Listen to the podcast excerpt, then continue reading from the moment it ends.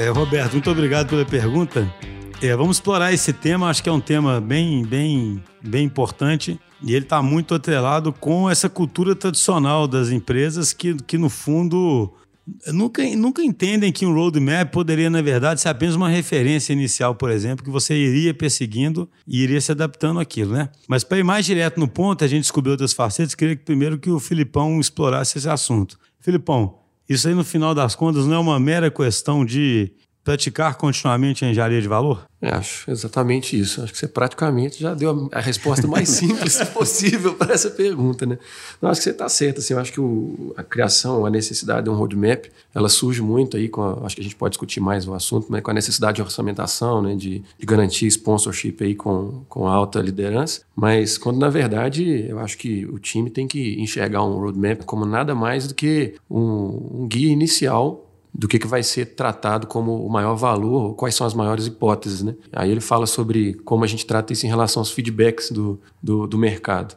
Aí eu acho que o feedback do mercado ele é muito maior do que o, o roadmap. Afinal, né, um dos princípios ágeis lá é o adaptar a mudança em vez de seguir um plano. Né? Igual você disse, é uma engenharia de valor constante. Né? O feedback ele tem que gerar reflexão e esse roadmap pode e deve ser revisto constantemente. A gente respondeu há pouco uma pergunta sobre os livros, né? E o Vinição citou o livro lá do Principles of Product Development, né? Flow, alguma coisa assim. É. Donald Reiner Sen. Uma das coisas que ele, ele. É interessante que ele começa o livro, se eu não, não estou enganado, o Vinição deve lembrar, mas ele começa o livro meio que falando assim, cara, você tem que partir do modelo econômico correto, né, digamos assim, né? E o modelo econômico que ele começa é, partindo é um modelo de ser customer centric, puxado pelo cliente, e aí nesse, nesse modelo, e pensando em Lean, o que mais importa é o quê? É o cost of delay, né? Então, assim, é como se, ainda que isso não seja tão simples na prática, ninguém está falando que isso é simples na prática, é como se você sempre tomasse as decisões, principalmente no mundo mais dinâmico, né, baseado no custo que o atraso daquela que a funcionalidade pode trazer para você, né? Porque você deixa de fazer uma, uma, um experimento, deixa de botar uma funcionalidade e o custo desse atraso aí pode ser muito alto, né? Mas aí eu penso assim, essa é a resposta direta. Mas o que, que é interessante para poder é, tentar contribuir bastante aí, né, com, a, com a pergunta. É só, só complementando o que você falou aí, do, eu acho que o jeito aí de praticar a engenharia de valor é de fato através desse modelo aí do, do Donald que ele coloca no livro, né, do Cost of Delay. E o que ele explora muito lá, tipo assim, você tá você pode o que gera o que é o, o, né, o que é o, a explicação do cost of, do cost of delay é você pode estar tá mitigando um risco você pode estar tá explorando um ganho que só vale naquela janela de tempo ou você pode estar evitando um, um, custo e tal. E aí tem toda, tem toda a parte também de sunk costs, né? De você. O que vale é o que você está enxergando no presente em relação ao cost of delay. Então, se você tá, fez lá uma funcionalidade toda e tal, tá pegada a ela e tal, mas não que você vai fazer uma engenharia de valor, tem uma outra coisa que você deveria finalizar, entregar antes, ou deveria repriorizar, você deveria de fato ignorar e desapegar do que você já fez, independente disso. Né? Então, né, quer falar, Regis? Você quer terminar o que você ia falar? Não, não. O, o, não, pode, pode completar. Então tá. É porque, não, o que eu ia comentar é que existe é, até um, um, um, modelo diferente mesmo de você é, enxergar o projeto, e por isso que às vezes a gente acaba caindo nas discussões tanto se, do, do valor que o roadmap tem para isso ou não. É que assim, o roadmap, ele, no fundo, ele é construído em cima de algumas hipóteses do que, que você acha que vai ser a melhor entrega que você vai fazer para resolver um problema ou para é, conseguir aproveitar uma oportunidade. Quando você enxerga isso como hipótese, é, a sua primeira entrega ali ela eh, nada mais é do que uma, né, a maneira que você está confirmando a sua hipótese. Então, o que é esse feedback no fundo? Esse feedback que você está recebendo dos seus clientes aí, essas solicitações de mudança, solicitações de melhoria, é, elas nada mais são do que a validação da sua hipótese. Elas estão te informando se a hipótese que você tinha sobre aquele produto que você entregou eram verdadeiras ou não. E a gente vai até, a gente propõe até que não seja só o feedback dos usuários, né, mas que você tenha é, indicadores de negócio atrelado àquela entrega, inclusive, para você saber se é, aquela entrega confirmou ou não a sua hipótese inicial. Vamos dizer então que esse feedback está te dizendo que a sua hipótese inicial estava errada ou estava incompleta. Quase que assim, irracional você continuar com o roadmap que você tinha inicialmente. Irresponsável. Irresponsável você continuar com o, o, roadmap que você tinha inicialmente. Por isso que a gente bate tanto na tecla assim de que existe valor né, no roadmap para mostrar ali o que, que é a sua intenção com a informação que você tem hoje, o que, que você espera que vai acontecer para é, questões de orçamentação, de aprovação, sponsorship, etc. Mas ele deve ser, a ferramenta deve ser usada dentro das limitações dela. Se a primeira entrega está te mostrando que a sua hipótese estava errada ou incompleta, você deve refinar sim. Eu sei que eu estou abstraindo aí das dificuldades práticas, que eu acho que é isso que o, que o estava. Não, o que eu, que eu, assim, eu não sei que vocês vão concordar comigo, mas sabe que eu acho curioso é o seguinte: pensa bem. Para mim tem um erro ainda fundamental por trás de tudo, porque eu acho interessante explorar o porquê que isso não acontece, né? Porque, por que é tão difícil? Para mim ainda tem um erro fundamental que é assim, quando se faz um, um roadmap desses, você poderia estar tá respondendo a uma pergunta que é o seguinte, quais os principais resultados que eu vou buscar nos próximos meses? E aí isso vai virar o KR para o meu time, que já tem que já tem orçamento já fundiando, né, dando fundos para cuidar desse time. Isso seria para mim um time ágil, entendeu? Então assim, não é, não é, você não está usando o roadmap para saber o preço de um sistema que você nem sabe qual é não. O roadmap é mais no sentido seguinte, cara, olhando para esse ano, nós vamos procurar isso, isso, isso, esse objetivo, por exemplo. Mas por que, que eu estou falando isso? O roadmap ele normalmente cumpre uma outra função que é dar um conforto para alguém de quanto que possivelmente custa aquilo.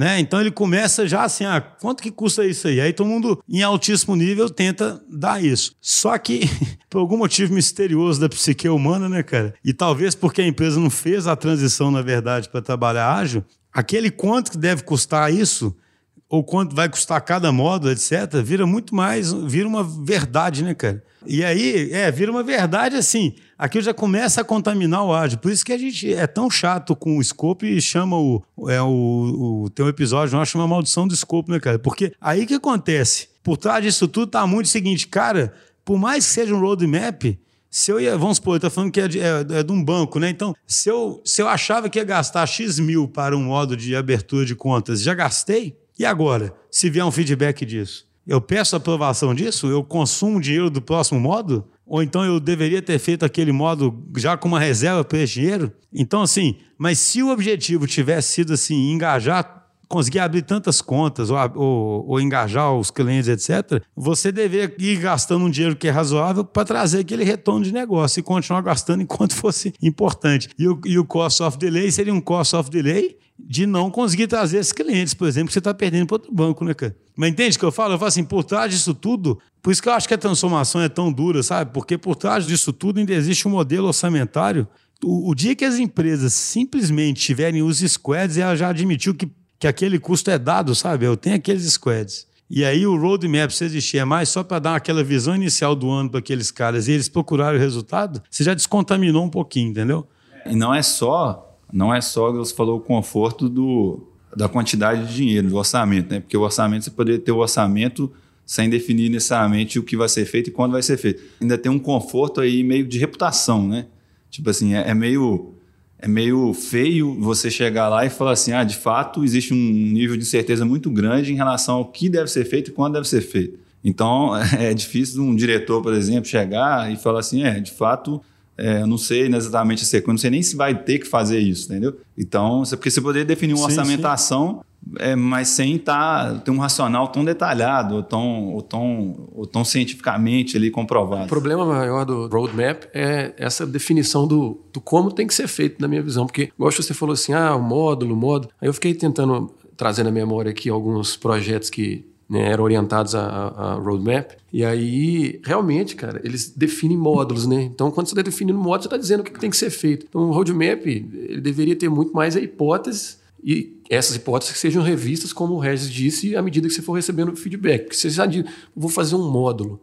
O módulo, Inês é morta. Talvez já, não fosse. Aí você está medindo escopo, você não está medindo assim, resultado. Porque, assim, sério, olha só, uma empresa ela tem N times que não tem que ter um roadmap para ser justificado. Mas esse time que está fazendo um software tem. Por quê? Porque no fundo ela está focando no escopo do software e não, na verdade, acreditando que ela tem um time que deve existir e entregar resultado, entendeu? Eu, tô, eu acho essa discussão importante porque, veja, por trás dessa pergunta, porque você pode falar mil vezes pro cara, faz engenharia de valor e tudo, mas a conversão é lá no início do troço, alguém acreditar. É, volta de novo no modelo taylorista, né? Tipo é, assim, exatamente. porque se você, se você parte do princípio que dá para saber de antemão, por que, que você não deveria saber Agora, é incrível, cara, porque a empresa é cheia... Executa, né? Cara, mas eu insisto nisso para ver se a empresa é cheia de time que não tem que se justificar a existência com um roadmap ou um escopo, não. Você tem aquele time porque ele é importante e gera valor para o negócio. Esse é mais um time. Mas hoje a visão de projeto que você vai lá, aloca os recursos para fazer uma coisa, você continua indo lá pedindo dinheiro para fazer aquilo. Aí você fala, não, estou pedindo dinheiro de forma mais genérica, mas aquilo vira uma sombra, né, bicho? Sobre tudo que vai ser feito, porque aquele dia de alguma forma já está comprometido, né? Mas eu, eu, realmente